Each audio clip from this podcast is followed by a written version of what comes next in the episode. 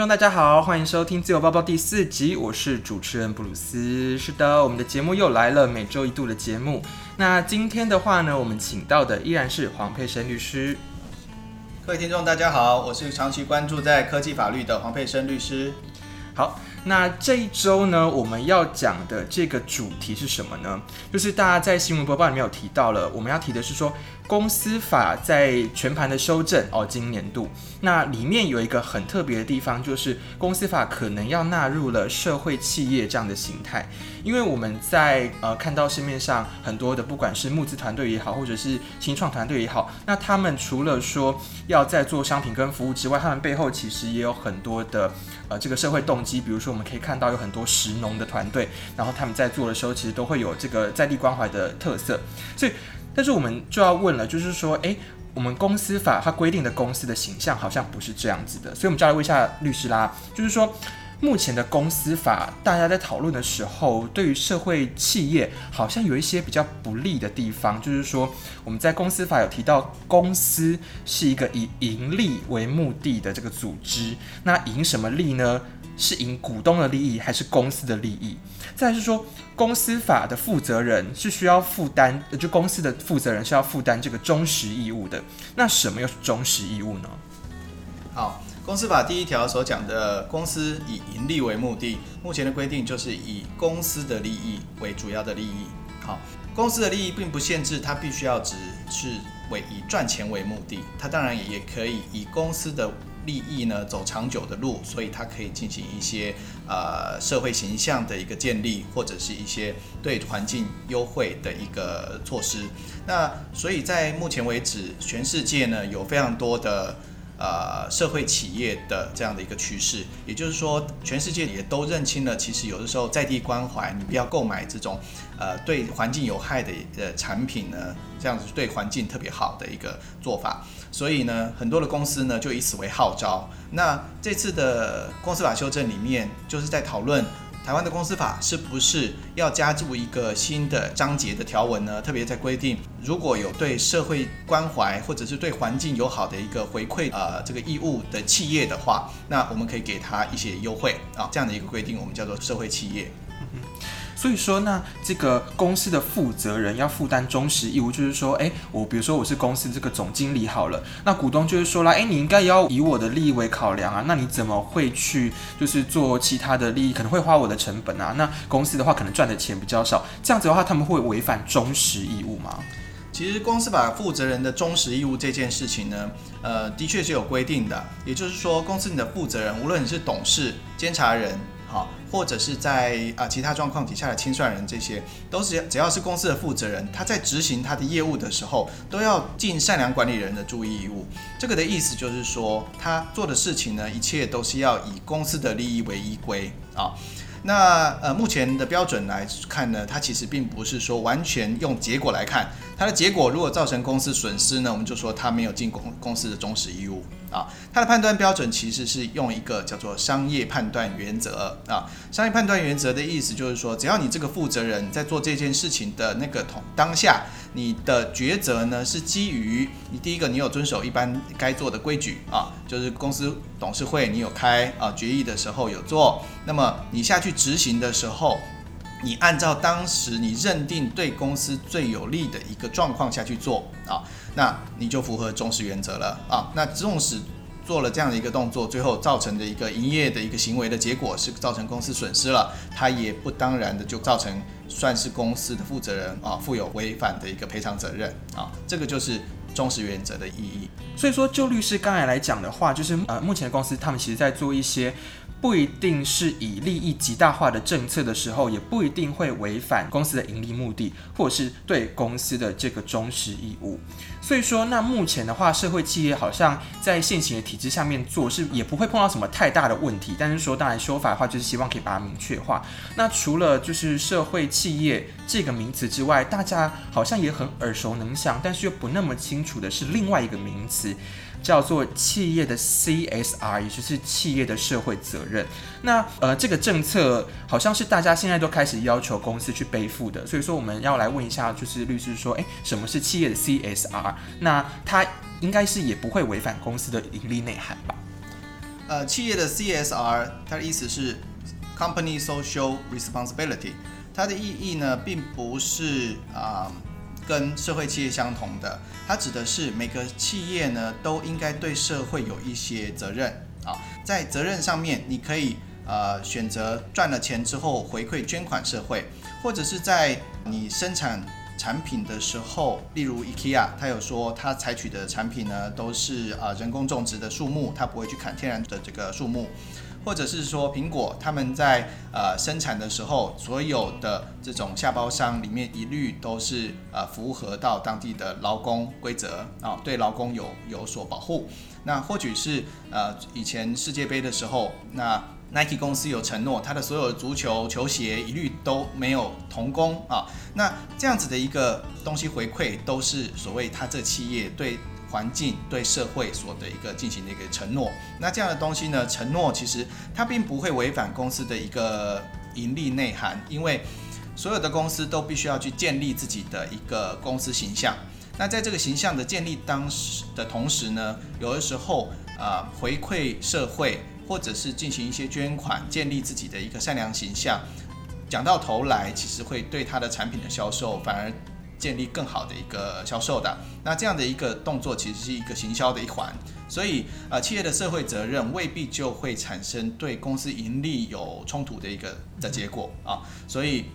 呃，社企业社会责任，我们要跟那个社会企业分开来看。嗯，所以说就是目前的公司，如果说你想要去做一些社会关怀或者是在地关怀的 CSR 的责任的话，其实也未必会违反这个公司的盈利内涵。有时候其实消费者反而看到你有做这样子的关怀的动作，会更愿意去投资或者更愿意购买该公司的产品。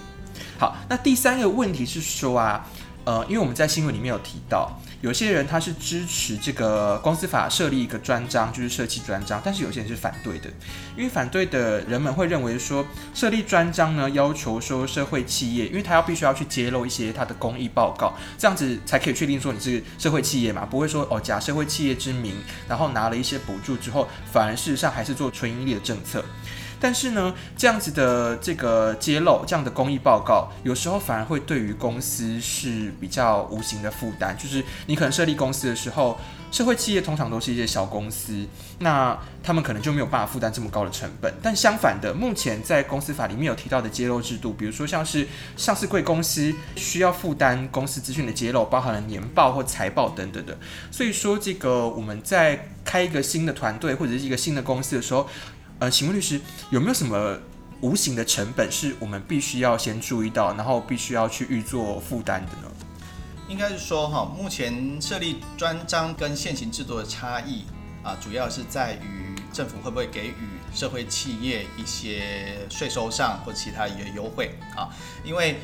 原始来说，目前所有的企业都已经可以在这一章程里面订定它要回馈社会的一些。标准也可以这样子在名称里面去定定社会企业，只是说目前来说没有法源依据，呃，政府没有办法给予那个税收补贴。但是公司法所定定的一般公司呢，其实它并没有强制要求要揭露它进行公益的一些内容啊。那呃，因为我们知道公司法的一个主管机关是经济部，而且所有一般大众所设立的小型的啊，这小资本的公司呢，其实就是未上市公司呢，通通都没有进行所谓的啊财报的一个公开一个揭露啊。那如果特别为了社会企业而要揭露财报都没有揭露，而揭露它的公益的一个回馈呢，其实它是。特别要去呃做做一个报告，他或许要跟经济部揭露，或者是说我们做了一个网站什么让他揭露，那这个会造成所有的小公司增加出来的成本。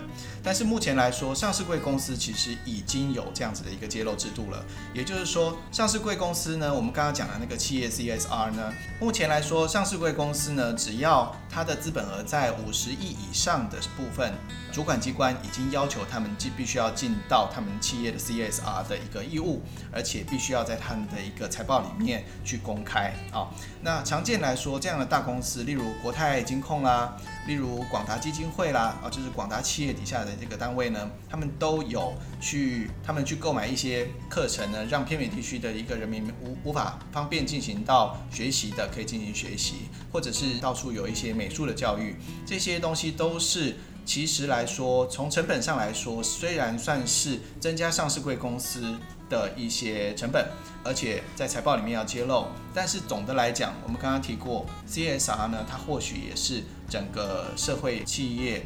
或者是企业的社会责任里面建立企业形象的一个一环啊，所以它整个来说不算是真正的一种成本。好，听刚才律师讲到那个广达基金会，我就想到我小学的时候，算是已经很久以前，但我也做过那个广达基金会的一些艺术志工，这样他们来我们学校办展，就是突然想起来一些久远的记忆。好，所以说从今天的这个新闻议题分析，我们可以看到，就是说目前的公司的话，我们要做这个企业 CSR，乃至于一些在地关怀，事实上都是可以的，因为它。并不仅仅只是为了利益的极大化，公司有时候还会为了更长远的利益考量，包含了就是呃大家会因为 CSR 来购买更多产品，乃至于真的可以回馈到在地。那呃但是说哎专章要求的这个对于小公司的揭露成本而言，对于大公司可能还好，因为他们本来就已经要负担出具这个年报或财报的成本了，所以说再出具一个公益报告，事实上对他们也还好。但是对于小公司而言，哎，可能就有额外的负担。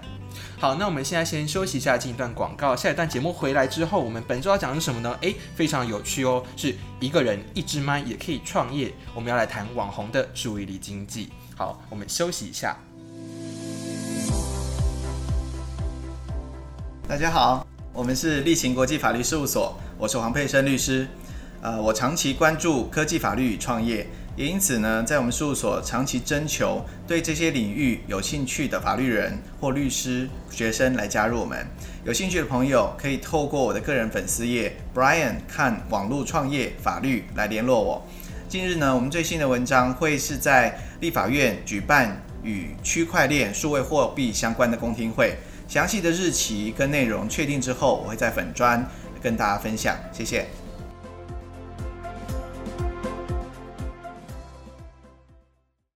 好，欢迎回来节目现场。这里是自由播报，我是主持人布鲁斯。今天的律师是黄佩岑律师。大家好。好，那我们这一周呢要讲的这个主题非常的有趣，叫做一个人一支麦也可以创业。我们要讲的是网红的注意力经济。那很巧的是，在我们今天做节目的这一周，就刚好我们麻吉大哥黄立成呢旗下的 M 十七就 M 一七集团。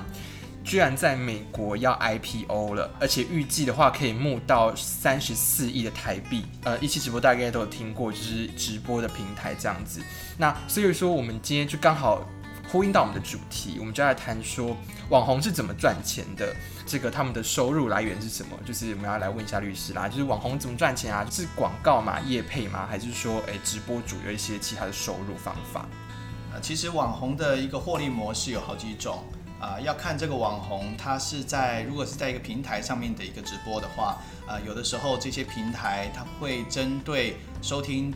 听众呢给予的一些打赏或者一些支付的行为呢，去背后分润给这样的网红。那此外呢，如果是自己经营的或者是其他的平台的话，那网红可能也会有一些他独立接受的一些广告收入。或者是说他的网站可以有一些业配的一些广告，那甚或是他在节目里面他再去销售一些业配的产品，那这些东西呢都会形成他的收入。嗯哼，刚才律师有提到就是说网红他有很多赚钱的方法，那大家可以看到的是，比如说呃一期直播他有一些打赏的方法啊，但是律师就是之前在跟布鲁斯聊天的时候讲到一句话，就是。呃，我觉得只靠直播打赏的话是不红，你就没有饭吃了。就是说，哦，你今天在一个平台上面很红，但是某一天你过气了之后，你就突然没有饭吃了。但是你如果可以用智慧财产权、用 IP 去延续个人形象的话，你的这个收入的命脉就可以扩张到非常的长。所以，我们就要来跟律师聊说，诶，IP 授权是怎么样可以让网红从就是只靠打赏吃饭的人，变成一个机动性很高、机能性很高的这个有机体？嗯，呃，布鲁斯刚刚所讲的 IP 哈，所讲的意思是智慧财产权的意思。智慧财产权其实，在网红经济里面应该要扮演非常重要的地位才对。那但是目前来说，好像没有扮演很大的地位。首先，其实网红如果一直直播，只靠打赏来过活的话，呃，其实是久了之后会没饭吃的。怎么说呢？我们可以看到 M17 按照它最新公告的一个公开说明书，就是我们所说的招股书呢，它里面写了，它目前为止前百大的网红的主播呢，他每个月平均可以收到七十万，相当于七十万台币的收入。啊，这个对一般的收入上班族来说，当然是非常大的一个收入啊。所以在这个前百大的主播，理论上它可以累积到非常多的收入。啊，可是大家要注意，这样子的一个收入，其实是他今天一天只要有播才有收入。好，那哪天他如果没有上节目，或者他生病找代打的话，他这样收入就没有了。那因此呢，这个有点像是以往的歌星一样，如果你歌星非常红，你一直每天都有上节目，那你都会有这样子一个出场费，好，就是出场啊、主持啊这样的费用。但是歌星，如果你没有智慧财产权的保护，当你老了，当你呃声带受伤了，或者是你生病了的时候呢，你就没有收入了。好，所以现在你大家知道。呃，以前有一些很红的歌星，那后来那个年纪大了，现在就没钱了。好，有很多这样的新闻发生。但是真正红的，收到很多钱又可以持续赚钱的是谁呢？就是传统上他以前写过很多歌的。啊，举例来说，像呃许常德啦，啊，或者是说罗大佑啦，他以前写过很多歌，累积很多智慧财产权的人，他本身或许像许常德，他并没有唱歌。但是现在每个月，他还仍然是可以从他以前的智慧财产权里面去收到许多的授权金啊。那所以智慧财产权的一个建立、授权跟保护呢，其实在网红经济里面是很多的呃这个网红应该要去注意的。例如说，呃，像宅女小红啊啊，或者是呃戴面具的，他可以创造出自己的一个 character。这样的 character 呢，在长久的一个使用底下，它会有它的代表性，那就可以去授权厂商去做产品，或者是说再去做一些周边商品，这样子的东西都可以延续他的一个收入命脉，在他年老或者是说他受伤的时候，仍然可以持续赚钱。所以智慧财产权在网红经济里面也是占了一个很重要的一个比例。对啊，就是说，诶，如果我今天。只是靠我的这个外表，或者是我的一些特别的才华，那我有上直播，有一天是一天，有一天赚一天。但如果说我可以把这些东西转化为这些财产权，比如说我把它转化成这个著作权好了，那我去出我的书，诶，那网红的书，你即使躺在家里面，他还是继续卖，你就继续收他的版税。那如果说我今天把它作为一种商标，比如说像刚刚律师讲到的这个，我如果是宅女小红的话，我去卖一个宅女小红牌的面具。那这个面具在卖，我一样就是收这个商标权的钱。所以说，如何的用 IP，然后去延伸身为网红的影响力，这是非常重要的。但是，网红的这个发展过程当中，也难免会碰到一些法律议题，比如说网红他在夜配的时候，如果他配了一些药，比如说他配了一些营养品，那他会不会涉及到这个我们公平法里面有规定的代言人的一些连带责任？或者是说，诶，很直接的是我在直播，那我的直播背景里面，如果我放了一些有版权的音乐，我会不会被告？我们要请问一下律师。对，网红直播的时候，其实呃，我们先讲代言好了。代言的产品有非常非常多种，哈。首先呢，它可能有保养品啊，那第二种它可能有药品啊，第三种它可能有所谓的违禁品啊。那不用说，我们都知道违禁品它不能卖了啊。那保养品跟药品呢，其实它现在都有一些规范，就是说药品你不能宣称你有夸大的疗效啊。那你如果是保养品的话，你不能宣称有药效啊。所以像那样子的一个规定，在化妆品保养品法跟药品法，好，这里面都有规范的。但是不管什么样的产品，甚至连一般的一个产品，通通都属于公平法、公平交易法的一个管理的范围。那公益交易法里面特别有针对代言人，里面有一条规定，也就是说，如果你代言人宣称了你这样的一个产品有什么样的一个药效或者是疗效的一个效果的时候，那未来假设他真正发现这样的东西并没有那样的效果的时候，消费者其实可以连带的对这样的代言人去求偿的啊，也就是说，消费者他不仅仅可以对厂商，他也可以对代言人去求偿。以前他有一些案例，譬如说一些增高产品啊，那有一个艺人呢，就去代言他的这个增高鞋垫，哈，或者是一个他吃了之后会增高的一个药，那最后呢，证明他其实并没有那样的一个增高疗效，除了他自己本身他去宣称这样增高产品有这样增高效药效之外，那么如果消费者发现这样子的其实没有那样产生的效效果的话，他其实可以回头去对抗那样的艺人啊，连带跟厂商做赔偿的啊。那这就是网红他其实是一个有这样的一个责任。好，那另外呢，刚刚有讲到在直播中，如果你使用音乐的话，那事实上它是如果我们透过网络传播的一个节目的话，它是算是一种啊。著作权的一个公开传输的一种权利的使用，那么你去你使用别人的一个音乐，那你若是没有去取得到这样子的音乐的授权的话，其实就是一种侵权了。那你这样侵权呢，那个所有的音乐公司、版权公司或者著作权人或者词曲人，其实都可以回头来跟直播主求偿的。好，那再来的话，呃，第四个问题是说我们要问到的是。嗯，网红他一开始可能是一个人一直卖嘛，就像我们一开始讲的。但是他创业之后，诶，越来越大了。他有时候一开始的时候可能是一个人拍影片，但后来发现。诶，来不及了，就是他要做越呃，后来发现说他要越做越大的话，他可能需要聘请一些员工，所以他就开始开公司了，从一个人的公司到很多个人的公司。那在这之间，网红的著作权会不会有什么变化呢？他一开始是自己拍的，那著作权属于谁？那如果是后来进到公司之后，是公司拍的，那又是属于谁？又或者都不是，会不会是后面拿那个相机的摄影师的呢？那我们就来请问一下律师了。好，这边讨论的是著作权的问题。其实公司跟著作权人中间的一个规定，其实是著作权法里面非常重要的规定。呃，因为网红呢，他创业之后，不是所有的事情都可以自己单立完成的。举例来说，他可能行政财务会去请员工来处理。好，在在发展到更大的时候，搞不好连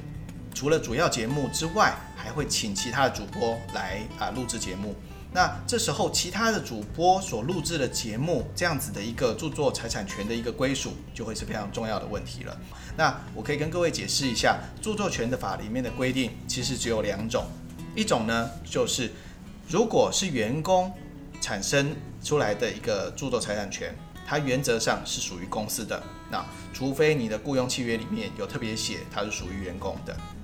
那另外一种状况就是外包的一个主播。外包的人员呢，他产生出来的著作权，那这时候是属于外包人的啊。那只有这两种规定，因为不管任何人，要不就是员工，要么就是不是员工，所以不可能有第三种状况。那所以呢，公司呢一般在产生这样的著作财产权的时候，最重要的是你要跟你的摄影师去签订一个我们刚刚讲的属于公司的一个财产权归属契约。那再用这个摄影师呢去拍你底下所请的网红，那这时候呢规定出来的一个照著作权法出来的规定呢，外包摄影师所拍摄出来的一个著作财产权就会归属于公司了。那有这样子的一个著作财产权呢，未来就可以去产生授权的效果，就可以收到授权费，也可以产生授权其他的厂商去生产衍生性商品，例如说宅女小红的面具、宅女小红的书籍。这样的一个衍生性产品，这样的收入就都是属于是公司的了。透过今天的讨论，我们在前面的时候谈到说，网红要怎么赚钱，然后网红要怎么更好的赚钱。你可以透过智慧财产权保障你的收入，而且还可以平行的增加你的收入。但是，呃，如果说你要达到这样的目的的话，如果你不是一个人，那你就要注意说，你跟你的公司之间，你们签订的契约是怎么样的。如果说你们的这个著作财产权没有特别规定的话，你可能就会以员工的身份在工作的时候，你产生的这个著作财产权都会是属于公司的，那就要特别注意了。